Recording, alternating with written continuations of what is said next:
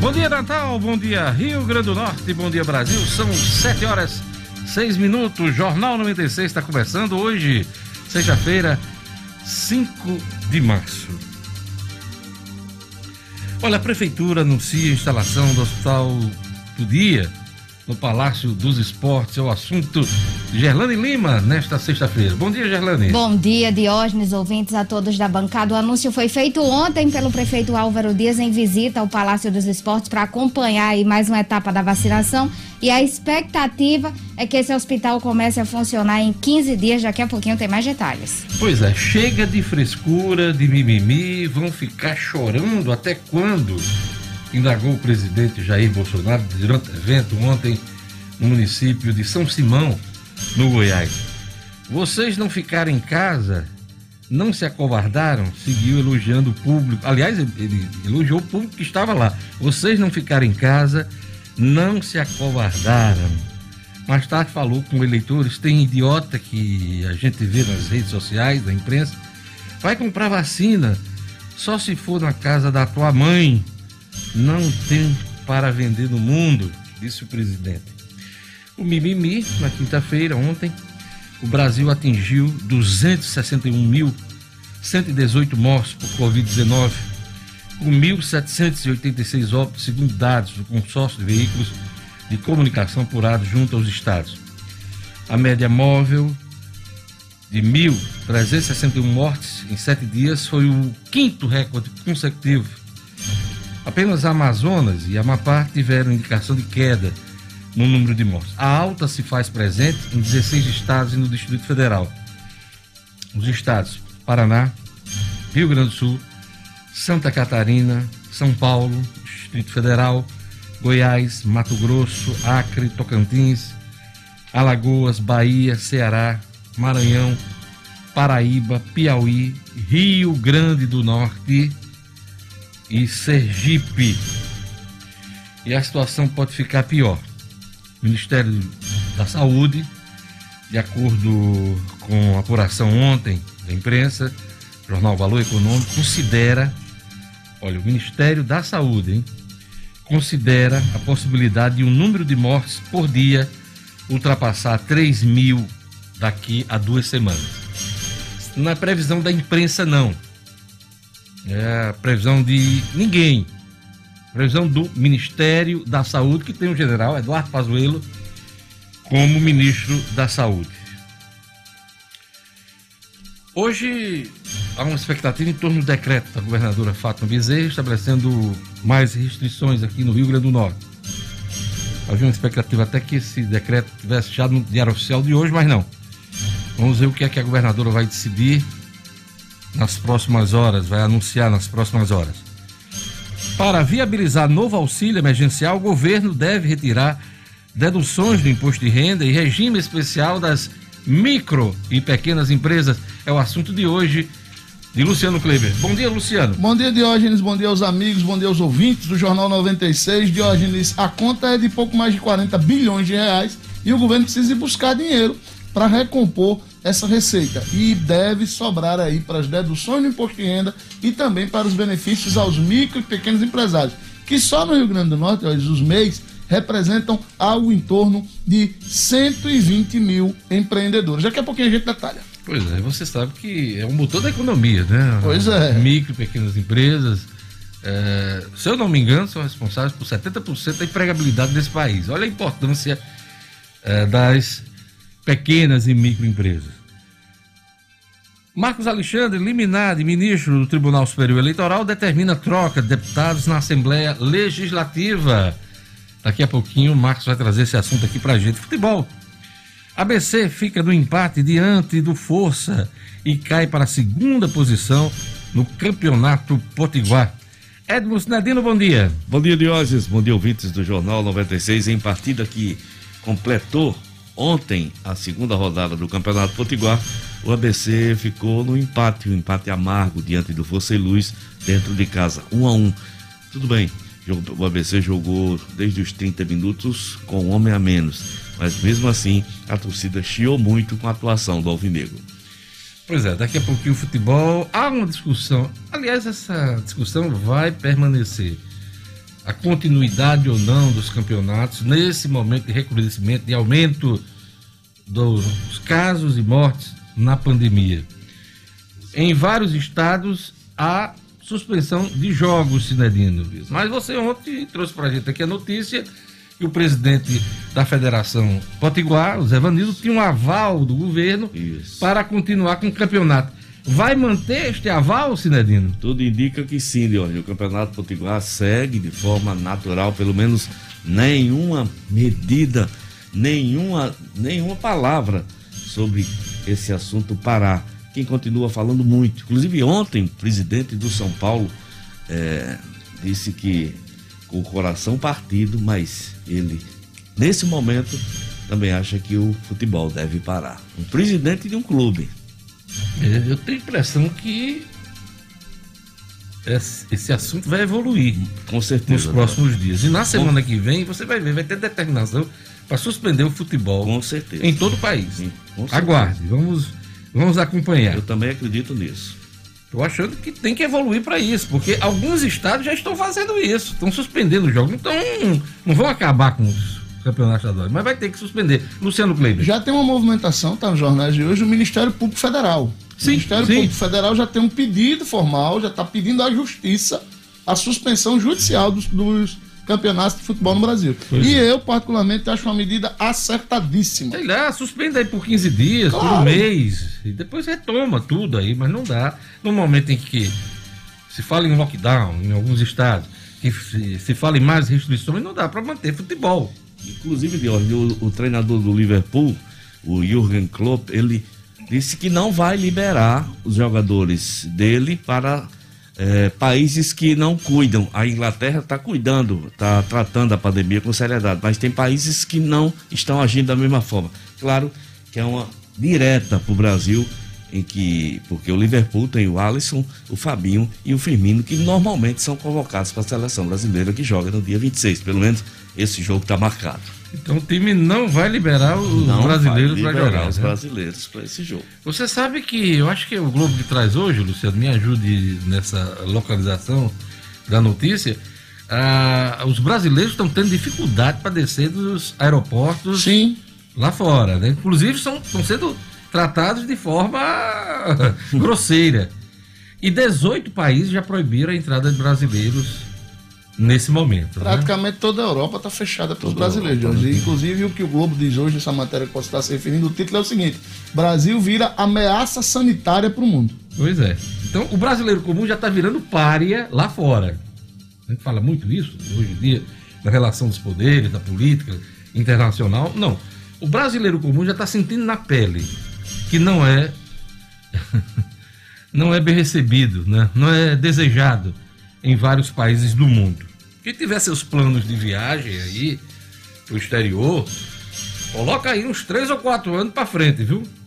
Você que é cidadão comum, que deseja realizar o sonho de uma viagem internacional, porque tá complicado, hein?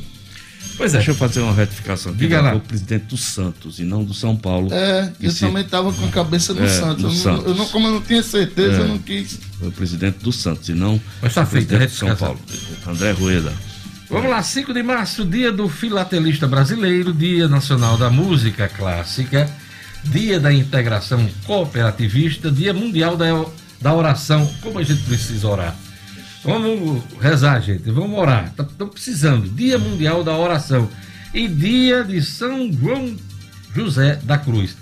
Dia de São João José da Cruz. Quem quiser participar e interagir com a gente, entre em contato com o WhatsApp da 96 FM. Vamos lá, Lugo, bom dia. Bom dia, bom dia a todos. Um ótimo início de final de semana. Você ouvinte da 96 FM. 99210 9696. 99210 9696. Já temos aqui o alô para Renato Oliveira no Alecrim, o Alexandre no Conjunto Santa Catarina. Um abraço também aqui para Estela Santos em Capim Macio. Eu queria mandar um abraço para o Zé Matias da Silva. Ele está pedindo um alô para a esposa Helena, completando aí 35 anos de casado, Gerlane Lima. Vamos lá, mandar um alô para a turma do YouTube, Gerlane Lima. Um abraço aqui para Késia Cunha. Ela disse que escuta o Jornal 96, está no transporte coletivo no 07, na Zona Norte. E falando aqui da lotação, olha, Kézia, a gente tem notícias hoje aqui, daqui a pouquinho eu fico aí acompanhando sobre os transportes aqui do de Natal. Kézia Cunha, que é, coincidentemente, a, a minha querida babá de Ana Luísa. Ai, é, que coisa boa. Olha aí, Beijo, coincidência, Kézia Cunha. Kézia, eu ia mostrar daqui a pouco, Kézia me dá a oportunidade de mostrar essa foto que estampa o Globo hoje aqui. Olha lá, isso é o transporte eu coletivo no...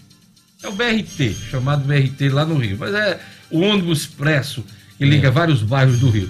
Olha essa cena aqui, a pessoa imprensada dentro do ônibus, tentando respirar aqui, né? Ela está tentando respirar dentro do ônibus. Então, essa foto estampa hoje o jornal o Globo. E é digna de prêmio de jornalismo, viu? Essa foto aqui do Globo. Essa realidade dos, dos transportes coletivos lotados no meio da pandemia, isso é uma realidade em todo o país. Todo não, país. não há dúvida. Todo dia aqui a gente tem ouvinte Lembrando isso, né, Lugo? Todo dia. Todo Exatamente, dia todo a dia, gente tem mensagem do ouvinte lembrando isso. Falando da superlotação, não só nos ônibus, nas paradas também e nos alternativos também, enfim, quem precisa realmente tem sentido isso. Um abraço aqui também para o José Matias da Silva, ele que está acompanhando o jornal. Ah, foi para ele que você mandou aí exatamente, dos 35 agora. anos de casado. Isso. Gorete Silva, o Joel Souza, o Agripino Júnior, Carlos Alfredo também acompanhando o Jornal 96, a Marilane Silva, que está pedindo um alô para a turma da Sucata Reciclagem George. Essa turma está toda conectada no YouTube acompanhando o Jornal 96, assim como o Wellington, o Wellington Virgínio. Lá do Nova Natal, o Wellington Virgínio, que está fazendo aniversário hoje. Ele que é empresário lá da Pirolândia, vende doces. Pirolândia! Pirolândia, ele esposo da Fabrícia, um abraço aí para a família que está comemorando o aniversário do Wellington. Aquele abraço e vamos a mais destaques da edição de hoje. Setor de bares e restaurantes já amarga queda de até 60% nas vendas em Natal nos primeiros dias do toque de recolher. Prefeito renuncia a mandato no interior do Rio Grande do Norte. Pandemia mata como nunca e Bolsonaro fala em mimimi.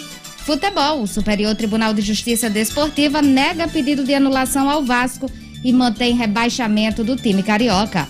Potiguar de Mossoró tem novo técnico e ex-ídolo como gerente de futebol. Jornal 96. 7 horas e 19 minutos. Vamos às manchetes dos jornais nesta sexta-feira, 5 de março de 2021.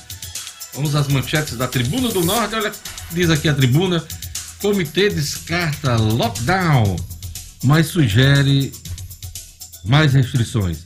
É a manchete da Tribuna do Norte. Luciano, tem uma expectativa em torno do decreto da governadora? O lockdown está descartado?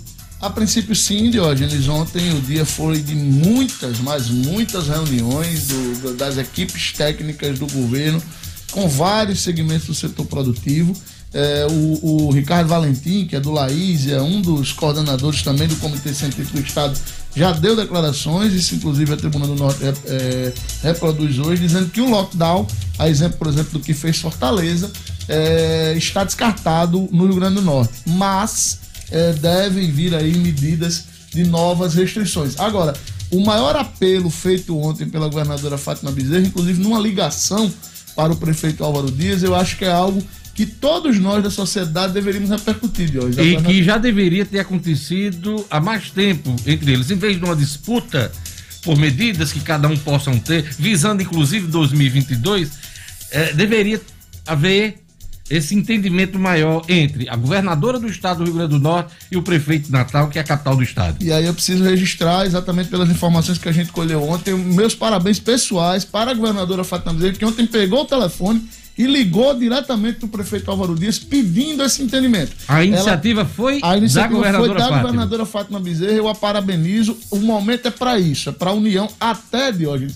para que não haja aquele desencontro de informação. O que é que segue? Segue o decreto de Natal, segue o decreto de São Gonçalo, segue do Estado. Então é importante que todos os prefeitos e a governadora se unam e cheguem ao entendimento para que a, a, população possa seguir de, de, bom, de bom grado. Gesto importante e a gente espera que o prefeito Álvaro Dias estenda também a mão e, junto com a governadora, decida em comum o que é melhor para a população, no caso de Natal, dos natalenses, mas a governadora tem uma responsabilidade no estado inteiro.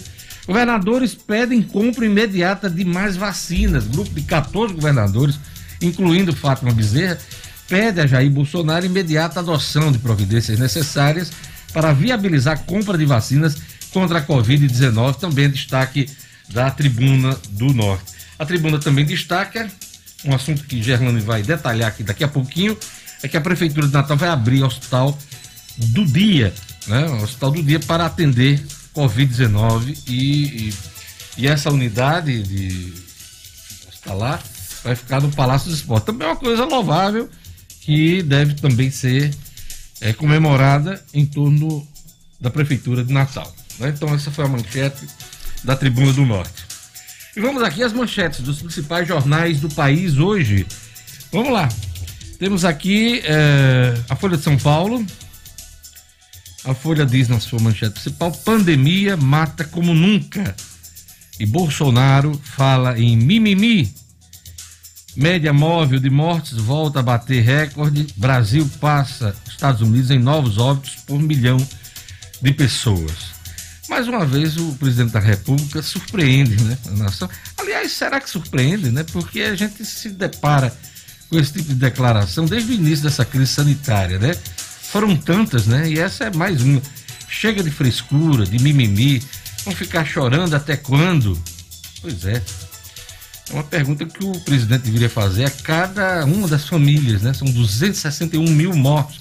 Qual é o número atualizado, de mortos no país, Gelane Lima? O número de mortos no país aqui, Diógenes, foram dos 1.786 nas últimas 24 horas e no total 261.188 mortos. Pronto, essa pergunta deve ter batido forte, calado fundo no coração dessas pessoas, né? Dessas famílias.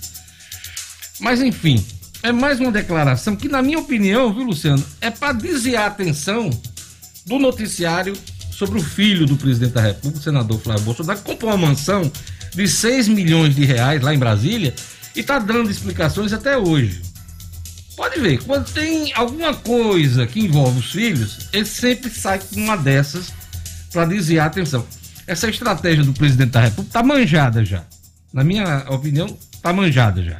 É, tá manjada, Diógenes, e, e eu acho que as famílias, né, que têm perdido entes queridos, têm perdido, perdido parentes, que têm perdido amigos, é, poderiam devolver essa pergunta cretina do presidente da República com a seguinte pergunta, ou então com a afirmação: a gente vai parar de mimimi quando o senhor parar de conversar besteira e resolver ser presidente de fato. É, e, ou pelo menos garantir as vacinas necessárias para a gente retomar a vida normal, pelo menos algo parecido, né? Pois é, essa é a manchete dos jornais, aliás, de todos os jornais, toda a imprensa hoje, desde ontem essa coisa tá rolando, né? É, enfim, principal manchete da Folha, vamos aqui para o Estado de São Paulo. Estado de São Paulo, de novo, que tá aqui. Chega de frescura e mimimi, diz Bolsonaro sobre pandemia. Outra manchete do Estado de São Paulo: país pode virar celeiro do vírus com avanço de novas variantes. PEC do auxílio emergencial abre brecha para blindar verbas de militares. Luciano, ontem o Senado votou em segundo turno, né? A, PEC do auxílio emergencial. Votou, Diógenes, colocou, como eu já disse aí, em risco algumas medidas, alguns pontos bem importantes da economia, mas fez algumas blindagens, entre elas os recursos para os militares. Que é de interesse do presidente da República, né? de não certeza. desagradar as forças, né? É uma prioridade, é uma prioridade dele né? E vai ser uma prioridade em todo, em todo esse governo, né? Então, essa é a manchete de, do Estado de São Paulo. Só lembrando que ontem o presidente Arthur Lira, presidente da Câmara dos Deputados, já sinalizou a votação da PEC do auxílio emergencial a partir de quarta-feira. Na terça-feira vai ter a discussão em plenário e na quarta-feira já a votação. Não sei se os dois turnos serão votados na quarta-feira. Mas a, a PEC, a emenda constitucional, não vai passar por nenhuma das comissões que não foram instaladas, vai direto ao plenário. Então, esse é o cronograma da Câmara para essa semana. Na terça, discute e na quarta-feira vota. Se não der para votar os dois turnos, com certeza esse processo vai ser concluído na quinta-feira para que o governo possa pagar ainda este mês o auxílio emergencial estabelecido aí entre 175 e 375 reais, se eu não me engano, esses são os valores, mas numa média de 250 reais para um membro de cada família durante quatro meses. Esse é o, é, é o conjunto aí das medidas dessa PEC do auxílio emergencial. A retomada desta, deste auxílio. E vamos para o Globo. Estados no limite cobram vacinas, mas imunização vai continuar lenta. O Ministério da Saúde promete 38 milhões de doses este mês, 7,9 milhões menos que o previsto. O Globo também dá destaque aqui, mas eu não vou mais falar sobre esse assunto. Chega de frescura, de mimimi, vão ficar chorando até quando? O presidente Bolsonaro. E PEC pode pôr em risco redução de gastos do IR Aliás, no IEC que é o assunto de Luciano Kleber, daqui a pouquinho ele vai detalhar pra gente. IBGE cai número de mulheres em cargos de liderança. Variantes já predominam em seis unidades da federação, viu? É a notícia que o Globo traz que é preocupante. Deixa eu ver aqui, só para citar os estados onde a variante. Deixa eu ver aqui, Luciano Kleber, onde é que está essa notícia? Dos seis estados. Daqui a pouquinho eu trago para vocês aqui. Tá aqui. Rio de Janeiro, Ceará, Paraná, Santa Catarina, Rio Grande do Sul e Pernambuco. São seis estados onde as variantes, a P1 da Amazonas e também a do Sudeste, né, do Rio de Janeiro, e a P2, estão prevalecendo. Rio de Janeiro, Ceará, Paraná, Santa Catarina, Rio Grande do Sul e Pernambuco. São os destaques dos jornais desta manhã. 7 horas e 28 minutos.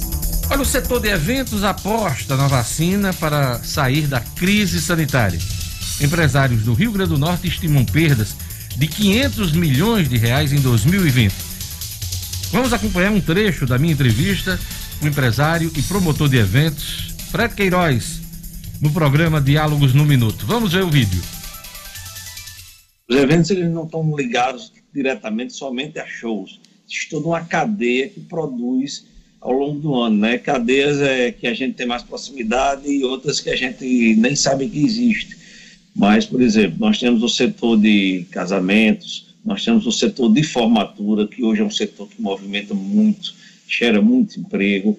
É, nós temos os shows, evidentemente, temos os eventos corporativos, é, temos o Centro de Convenções de Natal, que eh, capitaneia um, os eventos empresariais e eventos de classe. Nós temos os eventos que ocorrem no interior do estado, como, por exemplo, o Circuito eh, Estadual de Vaquejadas.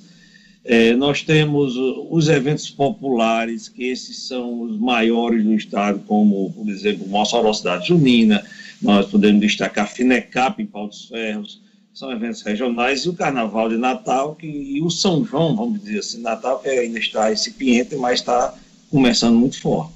Então, a gente calcula que em torno de 40 mil pessoas atuam diretamente neste, neste setor no Rio Grande do Norte, né? porque aí você tem é, músicos, você tem, você tem é, seguranças, você tem pessoa que trabalha com limpeza, você tem pessoas que trabalham hoje, nós temos é, com as exigências da lei, brigadistas que nós precisamos nos eventos, é, recepcionistas, é, tudo isso é uma cadeia muito grande. São pessoas que trabalham, é, que garantem praticamente sua renda com um final de semana. Vou dar uma ideia é, de um funcionário, de um, de um, organizador de eventos, e um produtor que a gente chama para trabalhar num, num evento, numa festa, num show, ele ganha aí num dia mil reais, vamos dizer assim, por baixo.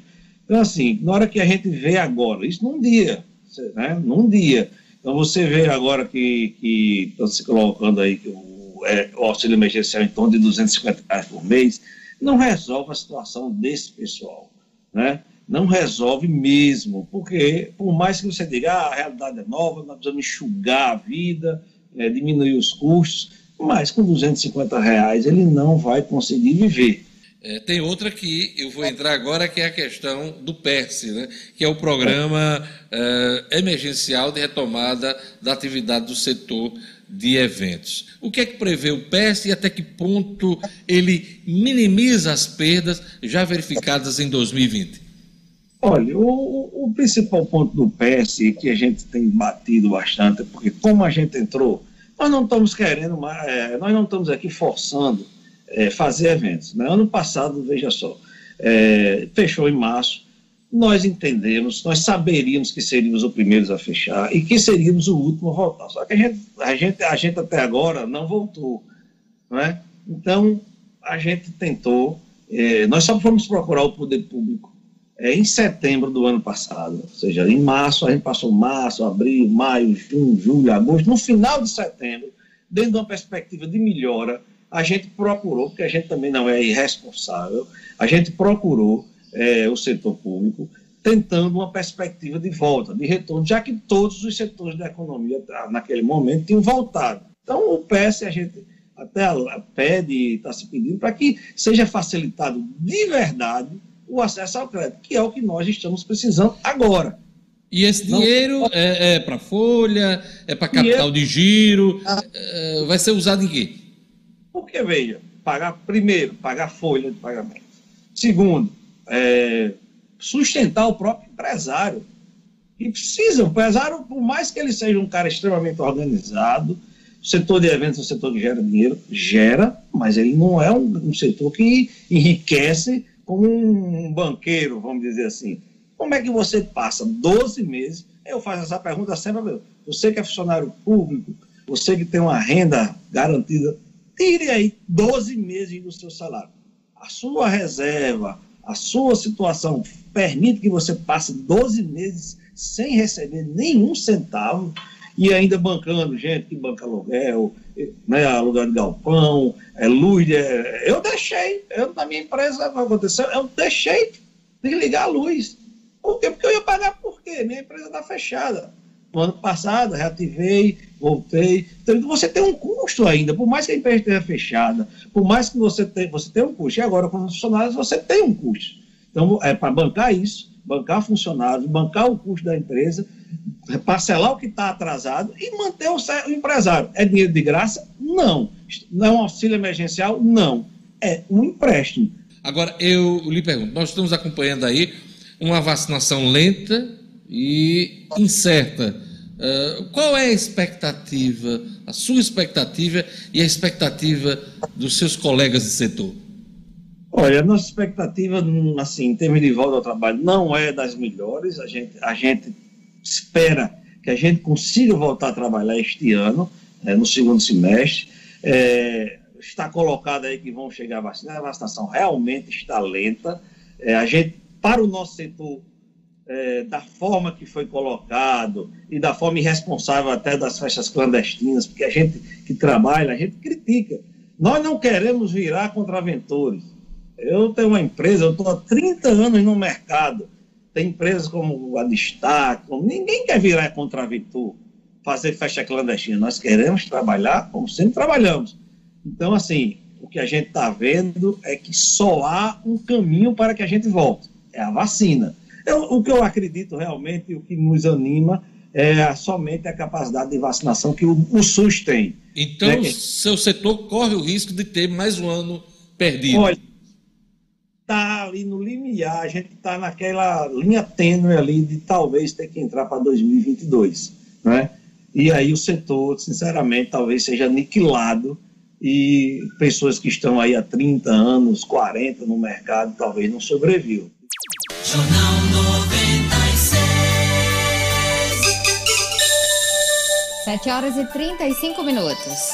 Pois é, essa e outras entrevistas, outros conteúdos, você pode acompanhar no meu canal no YouTube. Você pode conferir este vídeo do Diálogo, Diálogos no Minuto eh, no nosso canal. Inscreva-se, assine o canal, acione o sininho para que você tome conhecimento de outros, de outros vídeos, tá bom? Então acompanha o material no YouTube. E agora vamos conferir a previsão do tempo hoje no Rio Grande do Norte. Informações da Clima Tempo. Previsão do tempo. Em Natal, a sexta-feira amanheceu com chuva que deve permanecer durante o dia e a noite. Velocidade do vento no litoral de 15 km por hora. Mínima. De 24. Máxima. 31 graus. Em Mossoró. O dia de sol com aumento de nuvens de manhã e pancadas de chuva à tarde e à noite. Umidade máxima do ar 83% em Mossoró. Gerlane mínima. De 23. Máxima. 36 graus. Em Currais Novos. A previs- Currais Novos, terra de Dina. A, a previsão é de sol o dia todo com qualidade média do ar. Velocidade do vento em Currais Novos, hein? Tá ventando lá, 29 km por hora. Mínima. De 21. Máxima. 35 graus. Em Jardim de Angico. Sexta-feira de céu nublado. Noite pode chover, viu, Gerlane? Umidade máxima do ar em Jardim de Angicos, 78% mínima. De 20. Máxima. 30 graus. 7 horas e 37 minutos. Aquele recado do Viveiro Marina, quando o assunto é paisagismo e jardins, ninguém vende mais barato do que o Viveiro Marina. Em 2021, o Viveiro Marina segue com promoções que vão de 10 a 50% de desconto na loja. Na rua São José, em Lagoa Nova, passa lá. Isso mesmo, preço de atacado só faz quem produz, hein? E o Viveiro Marina vende mais barato porque é produtor. Aproveite todas as plantas da produção do viveiro com 50% de desconto. À vista, hein? Pagamento em dinheiro. Mas se você preferir, você pode ter outros planos de venda lá e pagar em até 10 vezes no cartão de crédito. Viveiro Marina. Lá você encontra a grama esmeralda a partir de R$ 7,00 o metro quadrado. Melhor preço do Rio Grande do Norte. Visite a loja na rua São José, conta com todos os protocolos de segurança para uma experiência de compra segura e faça economia comprando qualidade, hein? Não compre planta sem antes fazer orçamento no Viveiro Marina. Viveiro Marina, a grife do paisagismo.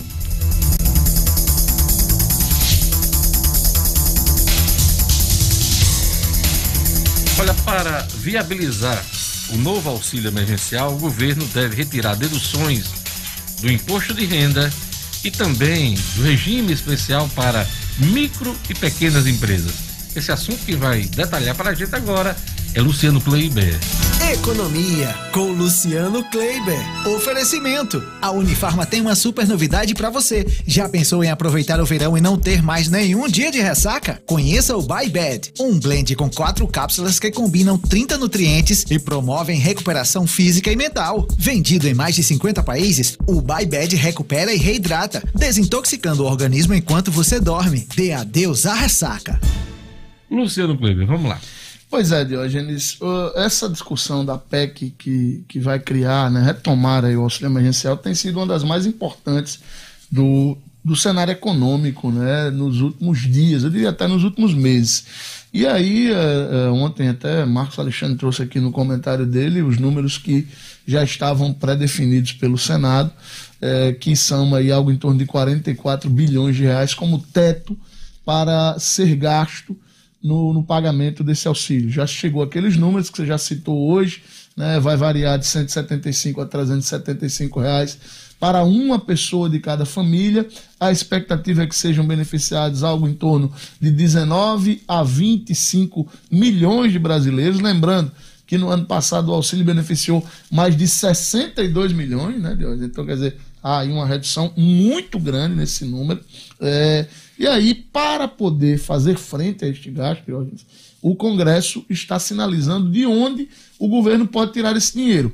Alguns programas estão blindados, né, programas de benefício fiscal e que, claro, tem um custo para o, o governo federal. Entre eles, coisas bastante importantes, o Simples Nacional né, realmente está blindado, é, a desoneração de impostos sobre os produtos da cesta básica, isenções a entidades sem fins lucrativos, e aí entram as igrejas, né, Deus, que são base política do presidente Jair Não, Bolsonaro. é, E não tem fim de lucro, não tem fins lucrativos. Né? Pelo menos não no papel.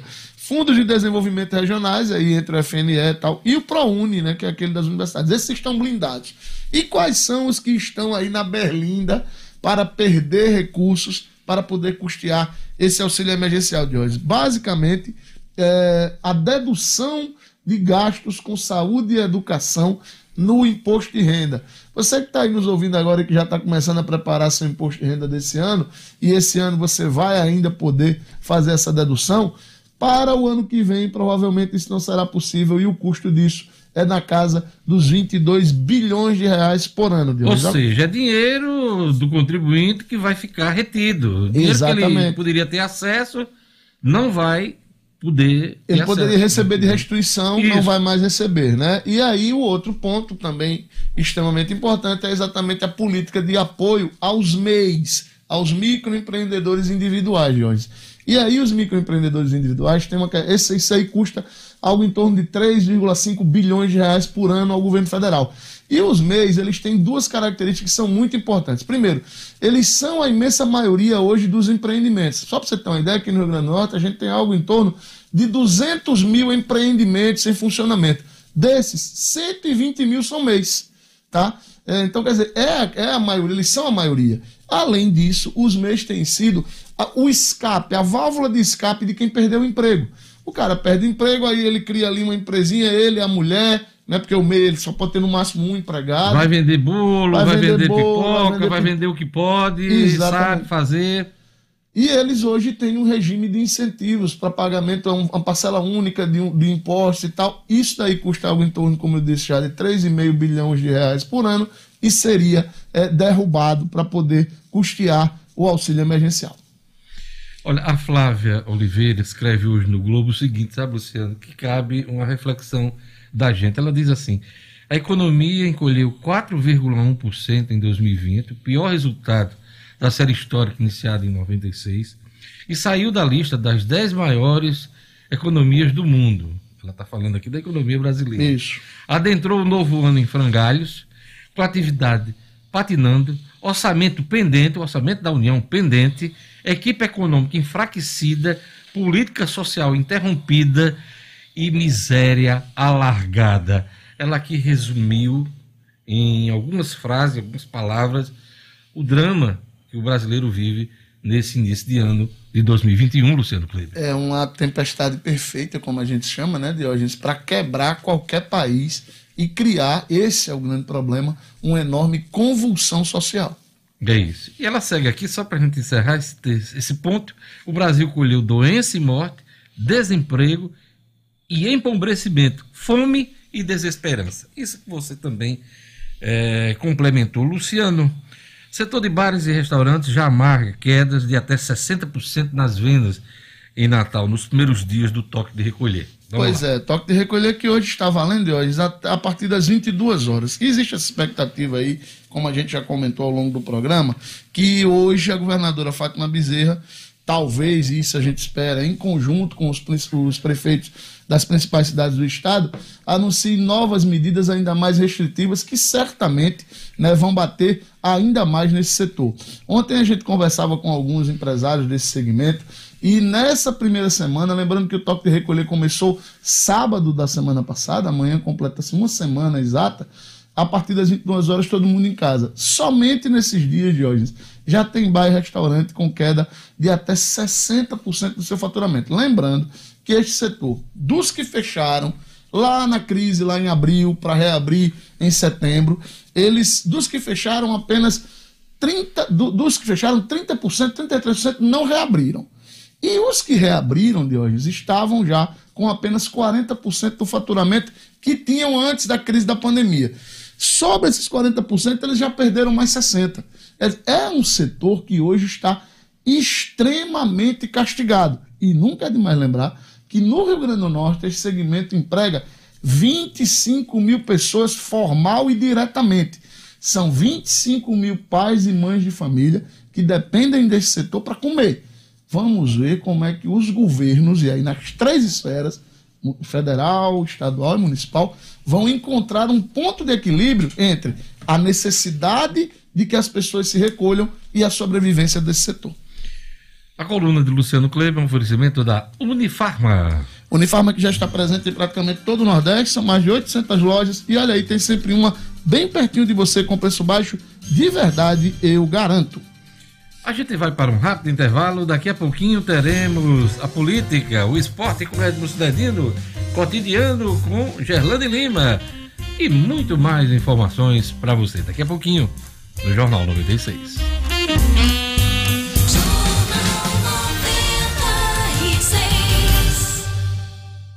O Grupo Dunas conta com a credibilidade e confiança de mais de 30 anos no mercado de automóveis em Natal. Conquiste seu Kia, Peugeot ou Citroën com um atendimento diferenciado e uma equipe especializada de um grupo reconhecido pela qualidade dos serviços. Fale conosco pelo WhatsApp 988023742 ou acesse nosso site grupodunas.com.br para saber mais.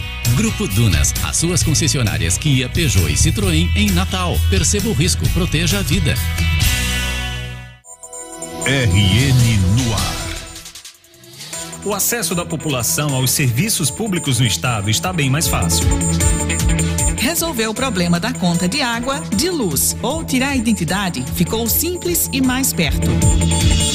O governo do RN está investindo quase 48 milhões de reais na construção, ampliação e reforma de 22 centrais do cidadão. 17 unidades já estão em pleno funcionamento. Isso facilita os atendimentos e melhora a vida das pessoas na capital e no interior. Na região metropolitana, além da nova unidade de Natal, foram inauguradas centrais do cidadão em Parnamirim, Ceará-Mirim e São Paulo do Potengi. Além de facilitar o acesso aos serviços públicos, a Central do Cidadão é sinônimo de eficiência. E lá o atendimento é feito sem discriminação ou privilégio. É o governo do RN agilizando e transformando a vida do cidadão.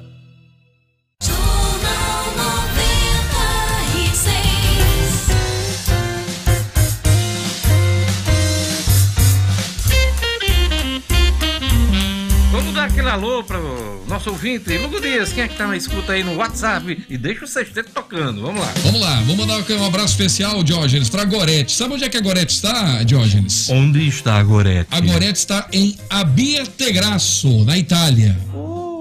Abbiategrasso, acho que é essa a pronúncia, ela me Aquele ensinou. abraço. Um abraço especial para Gorete, ouvindo o Jornal 96. O Batista está em Riacho do Brejo, a toda a turma do Jornal 96, o nosso abraço. Riacho do Brejo, que fica na cidade de Monte Alegre, região agreste do estado. O, o Elton Bernardo tá mandando um alô pra filha dele, Lara Bernardo, que tá completando amanhã, vai completar amanhã.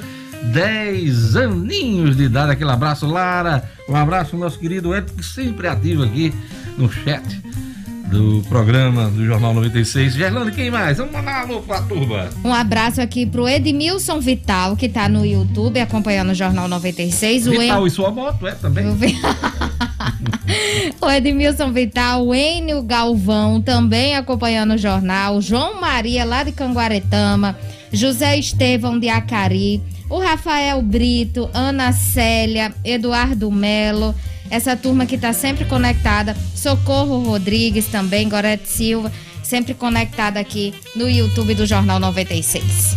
E agora vamos pra política. Pois é.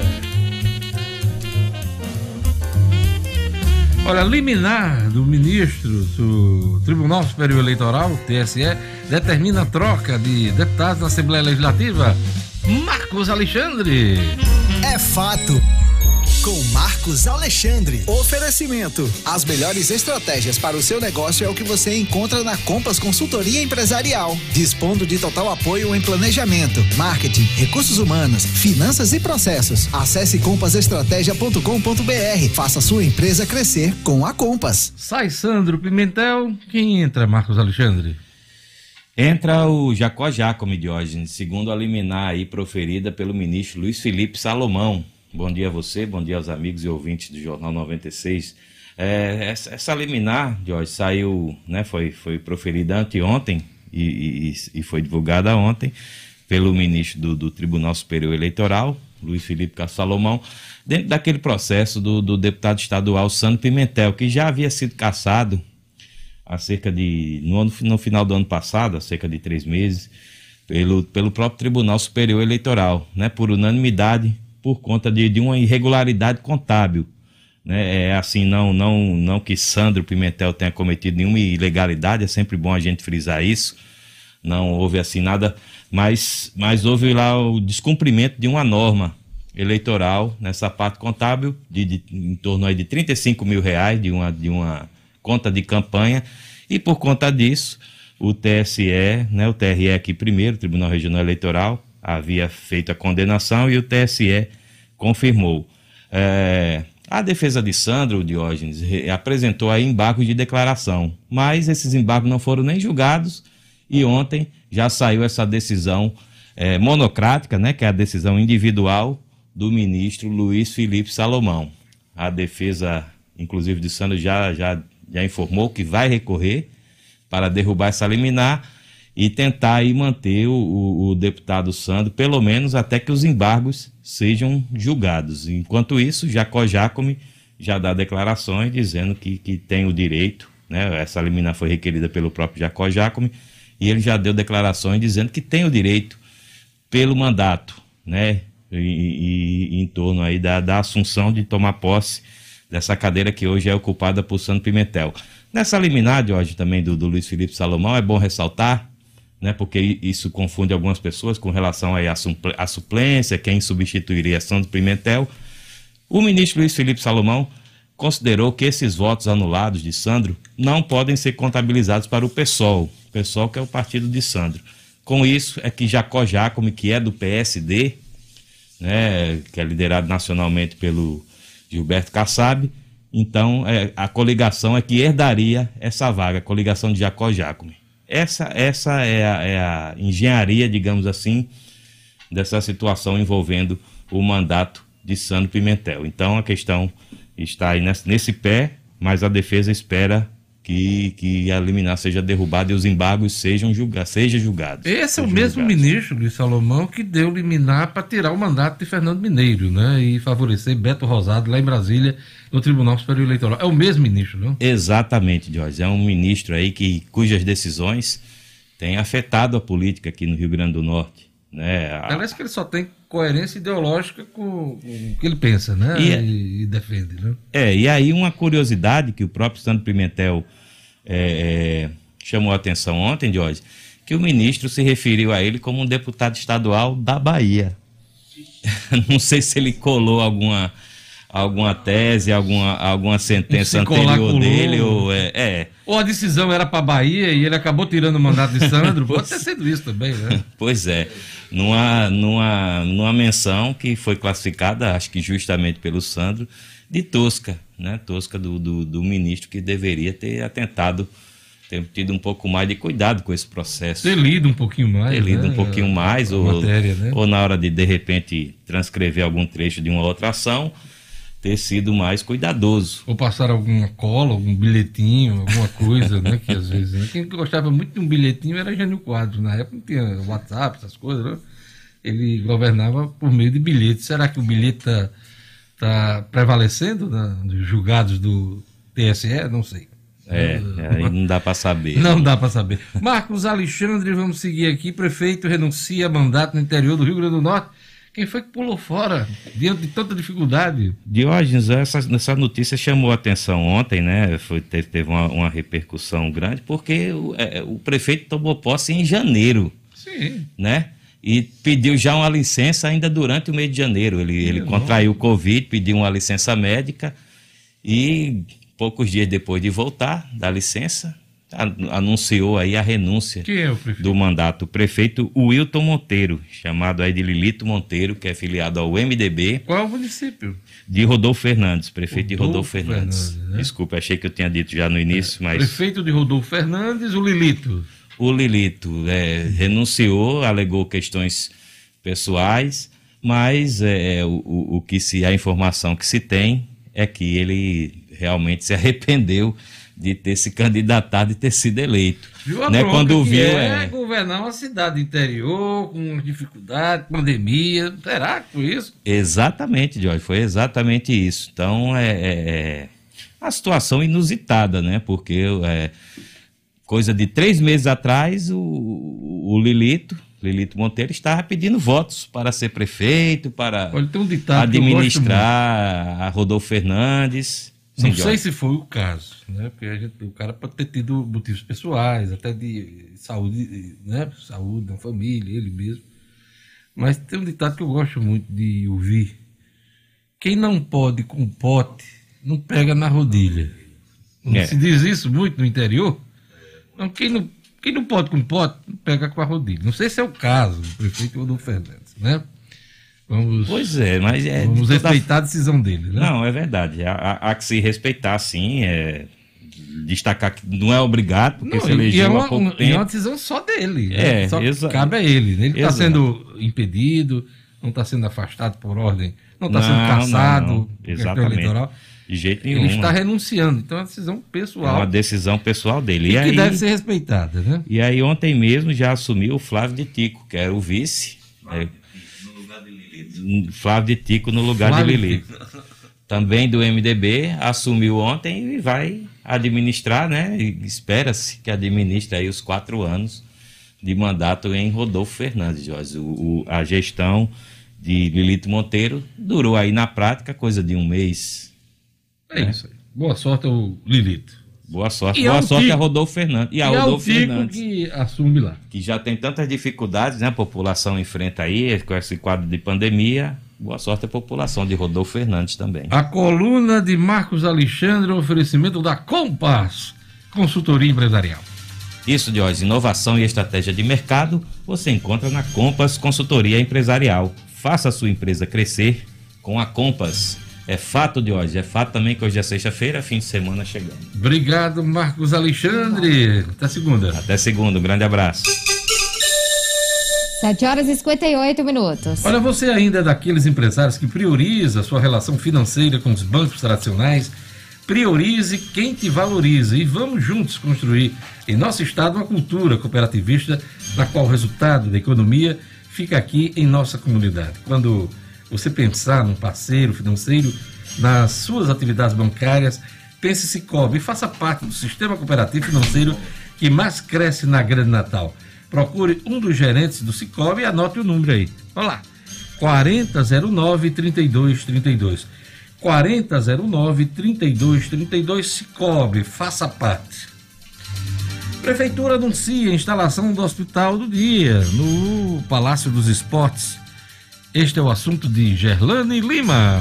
Cotidiano com Gerlane Lima. Oferecimento: Universidade da Criança, localizado em Rego Moleiro, que oferece ensino infantil e fundamental, tempo integral, atividades aquáticas e extracurriculares, matrículas abertas. Ligue 3674 3401. Gerlane Lima. Pois é, olha só, chamado de Hospital Dia. Esse local vai ter 50 boxes com poltronas e suporte de soro, Diógenes e ouvintes, para aplicar o protocolo de medicamento que é instituído pelo Comitê Científico Municipal. E, além disso, vai ser montada uma sala de emergência para dar suporte aos casos mais graves da doença. De acordo com o executivo, o Centro de Atendimento contra a Covid, que também funciona no local, vai continuar operando normalmente. O Hospital Dia é um reforço. Esse anúncio foi feito ontem pelo prefeito Álvaro Dias durante a visita ao Palácio dos Esportes para acompanhar a vacinação dos idosos a partir de 80 anos. E, segundo ele, a expectativa é que essa nova estrutura entre em funcionamento em até 15 dias. E, se houver necessidade, seja replicada nos outros dois centros de enfrentamento à Covid que funcionam no Nélio Dias e também no Semuri. Para ser atendido no hospital, os pacientes devem ser encaminhados pelas unidades básicas de saúde, as UPAs, e os centros de atendimento para esse suporte e monitoramento mais efetivo. E aí, podendo, pode receber a medicação intravenosa para evitar uma possível internação. Esse espaço ele vai funcionar a semana toda, de segunda a sexta, das 8 da manhã até as 4 horas da tarde. E a gente tem uma outra informação ainda em relação ao atendimento para se reforçar, Diógenes, nessa questão da pandemia.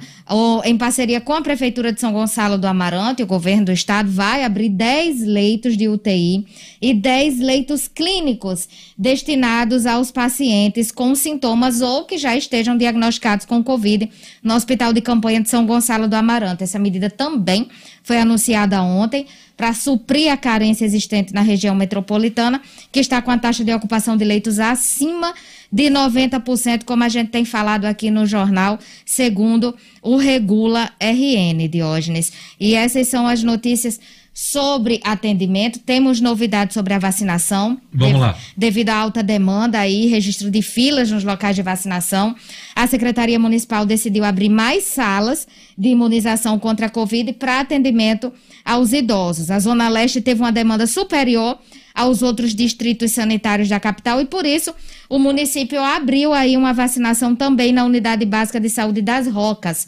Desde ontem já está funcionando. Também no Palácio dos Esportes, onde havia vacinação por drive-thru, foram abertos três pontos fixos para pedestres, que será mantido durante essa etapa de vacinação, segundo o município. E como houve uma procura maior também na unidade básica São João e Candelária, a prefeitura vai destinar espaços alternativos nas unidades com montagem de tendas. Então aí está reforçado o atendimento para vacinação também para evitar aquelas filas. E fica a dica. Tem muita gente aí no drive-thru, muita gente nas filas de carros, e quando chega lá dentro, por exemplo, eu ouvi, ouvi relatos no Palácio dos Esportes, está mais tranquilo. E fica o alerta também para os idosos que não precisam sair tão cedo de casa. Ontem até tinha gente dando entrevista falando que chegou à tarde, quatro horas da tarde, estava tranquilo. Então evita. É ansiedade, É ansiedade, Muita gente vai logo certeza. cedo pela ansiedade, não é, Edmo? Exatamente. As pessoas estão loucas para se vacinar. né, de Certeza. todas as idades. Então, Todas as idades. e o idoso geralmente ele acorda muito cedo. Já sai cedo de casa por natureza, Pois é, né? então ele já vai naquela ansiedade da vacina e quer. Agora, é interessante essa dica. Vamos fazer isso à tarde. Mas já aconteceu também, já ouvi pessoas dizer que deixou para ir à tarde e. E não- aglomerou também. aglomerou- e não tinha vacina mais, já Tinha tinha vacina. acabado naquele dia. É, então esse tem, também tem é um esse medo, detalhe. esse Esse também é um medo, né? detalhe. Agora é uma coisa, quanto menos idade, né? É preciso aumentar os postos de vacinação. Porque, por exemplo, a, a faixa dos Reforçar. 60, a faixa dos 50, vai ter muito mais gente aí. Com As próximas. quantidade de, de, de postos de vacinação, eu acho que vai ser difícil aí. Eu acho que- não aglomerar. As né? próximas etapas, né? Que são. Tá previsto aí para as próximas etapas já. 70, 60, Exatamente, né? Público 75 maior, né? Eu vou faltar o Jornal 96 nesse dia, porque Ah, às 4 horas da manhã Mas eu já vou está estar na fila. justificado. já tá Lucas Dias, por favor, anota aí essa justificativa. Deixa na agenda Não, já. Anota aí na agenda aí pra Tô gente dar, aqui. Vou- vou dar um salve aí pro, dia, salve. pro grande, né? É, não anotou, né? Ah. É justo, é justo. É justo, né, Gerlane É justo. Semana que vem já tem, já tem grupo, a faixa de Ainda, vacinação? ou não? ainda não foi divulgado, Dios, mas há uma previsão sim diante da nova, da, da nova demanda que o Estado recebeu de vacinas desde quarta-feira, terça, quarta-feira. Então há uma previsão para que um novo grupo comece a próxima Pois é, semana. alguns estados, como o Rio de Janeiro, se eu não me engano, a Paraíba também, já estão vacinando o pessoal da faixa de 70 anos. Isso, né? isso. Aqui a gente não chegou nesse ponto ainda não. né? Ainda não, ainda vamos chegar na faixa dos 75 anos, né? Ainda vamos chegar nessa faixa aí. Esperamos que até a próxima semana. Você falou em vacinação, mas tem é, a mobilidade, a Secretaria de Mobilidade Urbana tem informação, vai aumentar em 30% as viagens nos horários de pico na capital. É uma boa notícia, mas evitar, ou pelo menos reduzir a superlotação no transporte coletivo. Tentar reduzir, Gelane. né, Diógenes, as aglomerações de passageiros nesses horários durante a pandemia, por causa justamente do aumento de casos da doença e superlotação dos leitos no estado. E os passageiros passaram a temer ainda mais a contaminação. Na verdade, essa é um, esse é um pleito que a gente vem acompanhando há muito tempo. A gente vê os ouvintes mandando aqui, a gente acompanha, passa numa parada de ônibus, passa por algum ônibus. A gente tem esse relato e a gente vê que está lotado sim. E segundo a Secretaria de Mobilidade Urbana, vai ter essa reformulação imediata de 30% das ordens de serviço em operação, determinando um acréscimo de 30% no número de viagens nos horários entre as 6 e 7 da manhã e 5 horas da tarde e também às 18 horas. O aumento não envolve mais ônibus nem trabalhadores na frota. Essas viagens elas serão remanejadas de outros horários de baixa demanda.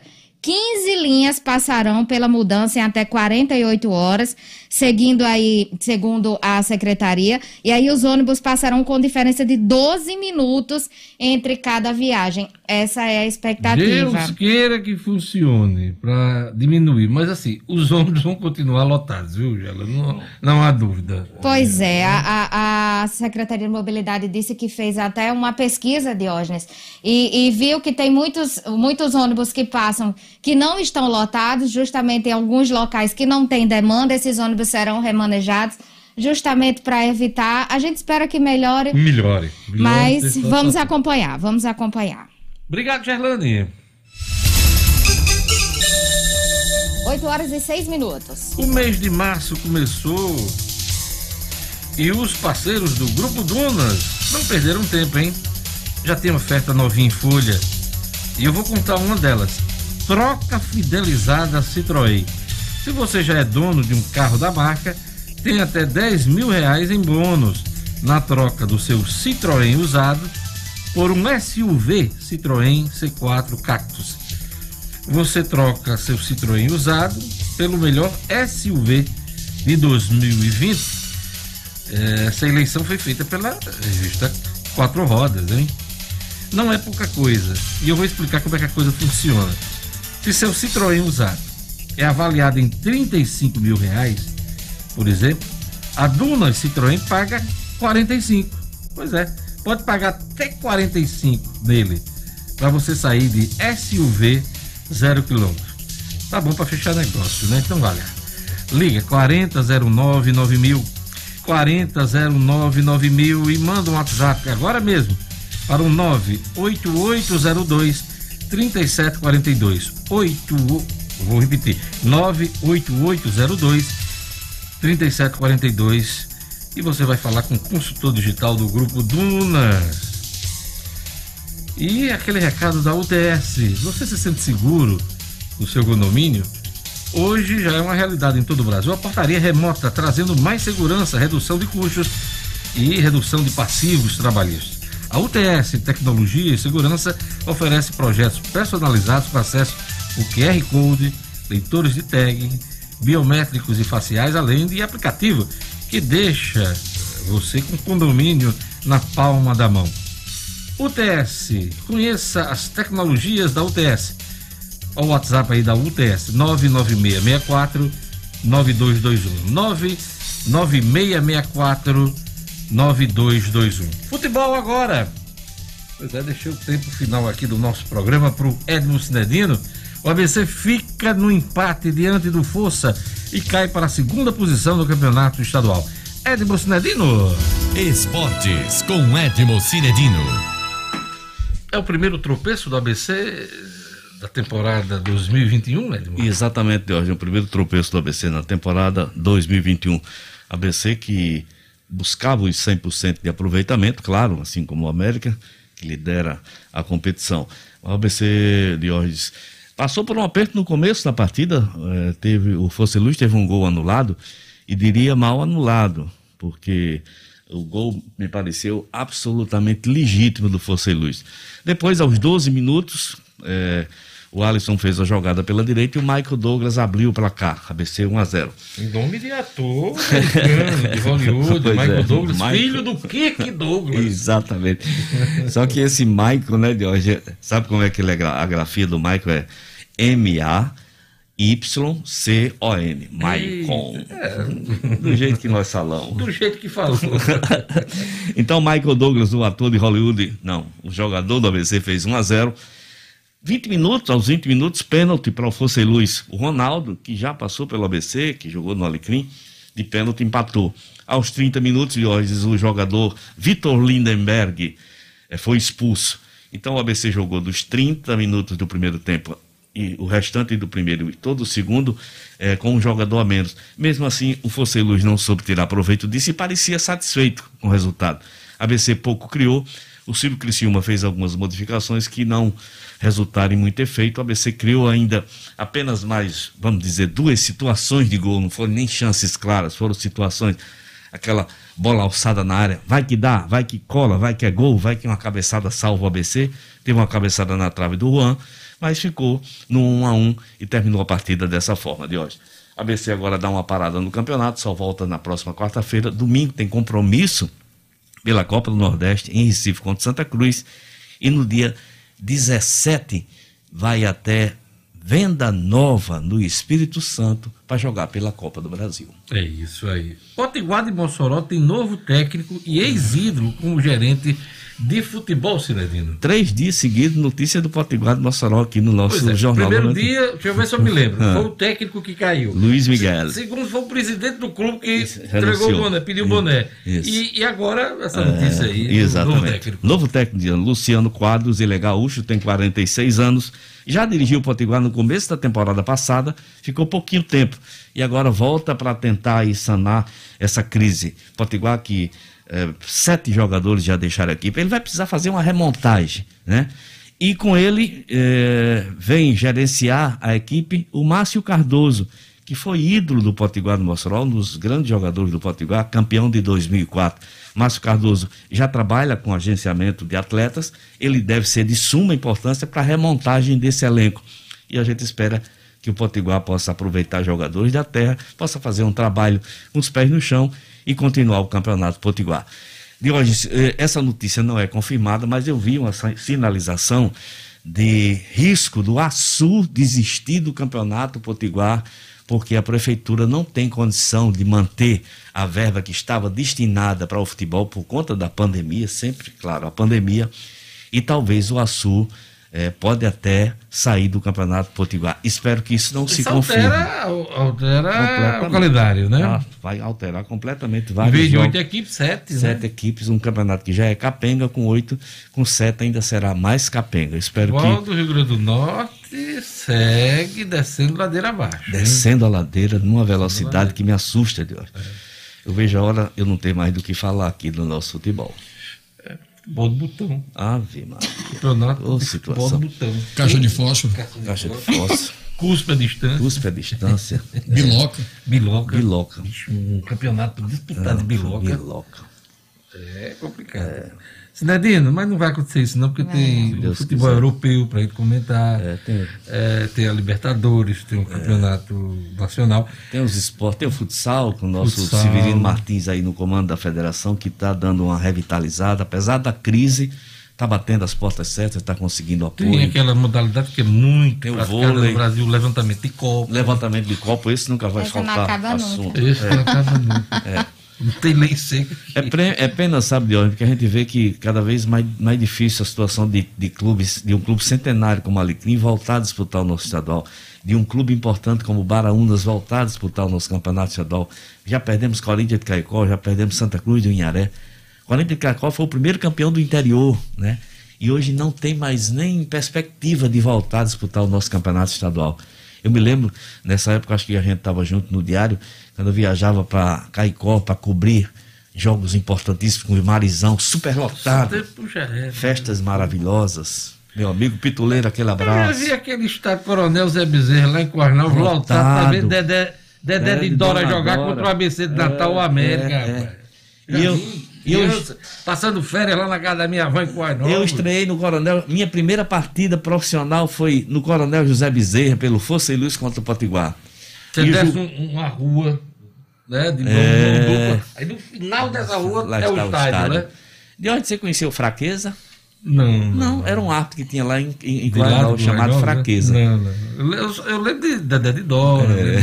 Fraqueza. E, e na época que o Copote de Gua- de Guarnãos era forte, era bom. Timaço. Disputava, assim, né? Ave Maria. De, de igual para igual com os Dedé de times aqui Dora- da capital, né? Dedé de Dora, Curió, Luciano, o goleiro índio, eram ídolos né, da região. Dedé de Dora, Curió, Luciano. Luciano. E- Luciano Peito de Pombo. Vamos lá falar do STJD, que é o Superior Tribunal da Justiça Desportiva, Isso. Que negou pedido de anulação ao Vasco e mantém rebaixamento do time carioca. Porra, ainda estão Aquele, mexendo aquele nisso? episódio do, do jogo do Internacional, sabe, Deus, que o Vasco foi atrás porque o VAR falhou na hora e ele queria anulação do jogo por conta disso. O STJD disse: não, meu filho, não. Isso aí não, não procede.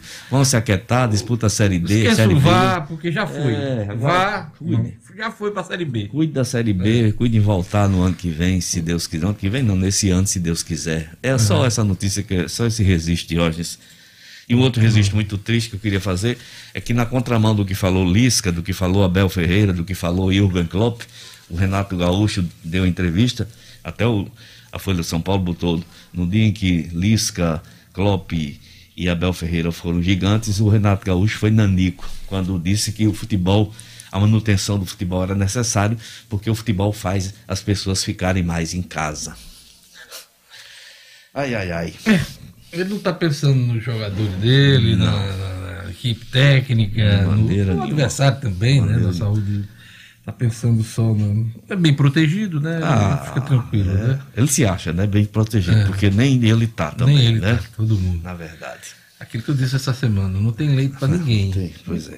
Esse- esse- Eu, essas pessoas que pensam o assim. salário dele de 500, 1.600 não dá garante leite para ele, não. Gerlane Lima, a última notícia do nosso programa nessa sexta-feira. Uma sexta-feira nublada em Natal, Tá. né? Já tem um chuvisquinho agora. Chuvinha. E eu né, não sempre. sei Mas se eu vou vocês estão caminhar. notando isso. Um clima pesado. Pesado. Total. né?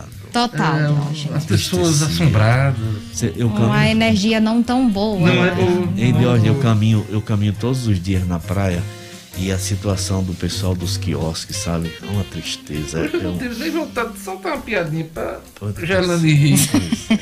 Mas ela Sem ainda clima. riu. Sem clima, é, mas ainda assim tá- a gente tem que sorrir, né? Até pra espantar essa quando a energia dor te ruim. procurar. Olha o cantinho do Diógenes. É, ainda vai fazer uma live. Diga lá.